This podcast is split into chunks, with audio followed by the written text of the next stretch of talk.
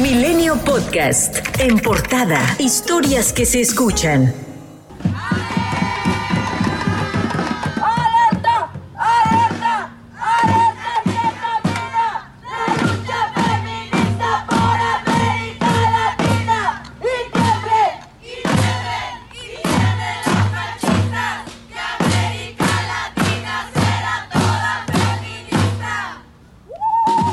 En el marco del Día de Acción Global por el Acceso al Aborto Legal y Seguro, que se conmemora desde el año 1990, las mujeres salen a marchar para exigir su derecho a la despenalización de la interrupción del embarazo, ya que actualmente en México solo 10 estados lo permiten. La Ciudad de México, Oaxaca, Veracruz, Colima, Guerrero, Hidalgo, Sinaloa, Baja California Sur y Baja California, además de Sinaloa, en donde sin embargo es necesario promover un amparo para acceder a un aborto. Es decir, en 22 estados se sigue castigando de una u otra forma el que una mujer determine interrumpir su embarazo y por ende tampoco tenga acceso a un procedimiento seguro. Y justamente el Congreso de Durango determinó no avanzar en esta materia.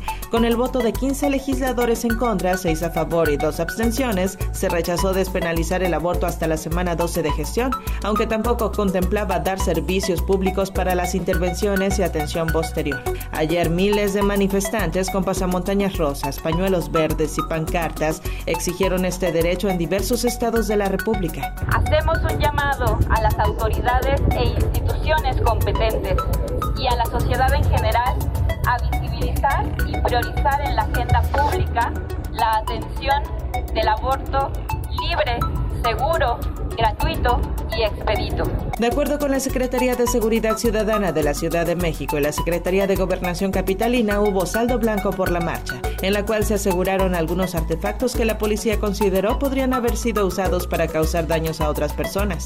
Según las autoridades, participaron 1.500 mujeres en la marcha y fueron resguardadas por 500 mujeres policías. La Comisión Nacional de los Derechos Humanos emitió un comunicado pidiendo que se ponga atención en un sector particularmente vulnerable, las mujeres que fueron víctimas de agresiones sexuales, violencia en pareja y otros tipos de agresiones en centros penitenciarios. El año pasado, 200 defensores del medio ambiente y la tierra fueron asesinados en todo el mundo, más de tres cuartos de ellos en Latinoamérica, una región donde los activistas enfrentan la explotación indiscriminada de recursos naturales, según reveló un informe de la ONG Global Witness. Si bien la cifra es menor a los 227 ambientalistas que perdieron la vida en 2020, supone un incremento para países como México, Brasil, Nicaragua y Perú, que juntos suman poco más de la mitad de las muertes reportadas en el mundo. De todas las naciones, México fue donde más asesinatos se produjeron, con 54, un salto desde los 30 reportados por Global Witness en 2020.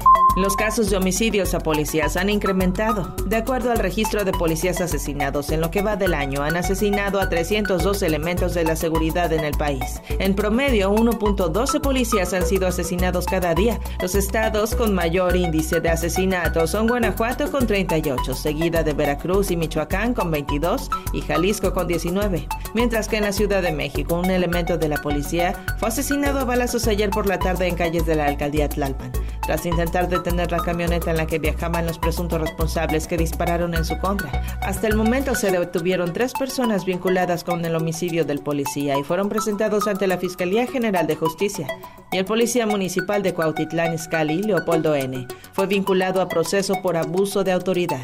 Hace algunos días ya había sido vinculado a proceso por homicidio culposo en relación también con la agresión en contra del actor Octavio Ocaña y sus dos acompañantes, ocurrida hace poco más de un año. El policía que seguirá en detención preventiva esperará dos meses más para el desarrollo de la investigación complementaria. La jueza que lo vinculó a proceso determinó que hay pruebas suficientes para presumir que hubo un uso inadecuado de la fuerza, pues el procedimiento para su detención debió haber sido bajo el protocolo de una falta administrativa. Por cierto, aún falta por detener a un policía municipal más.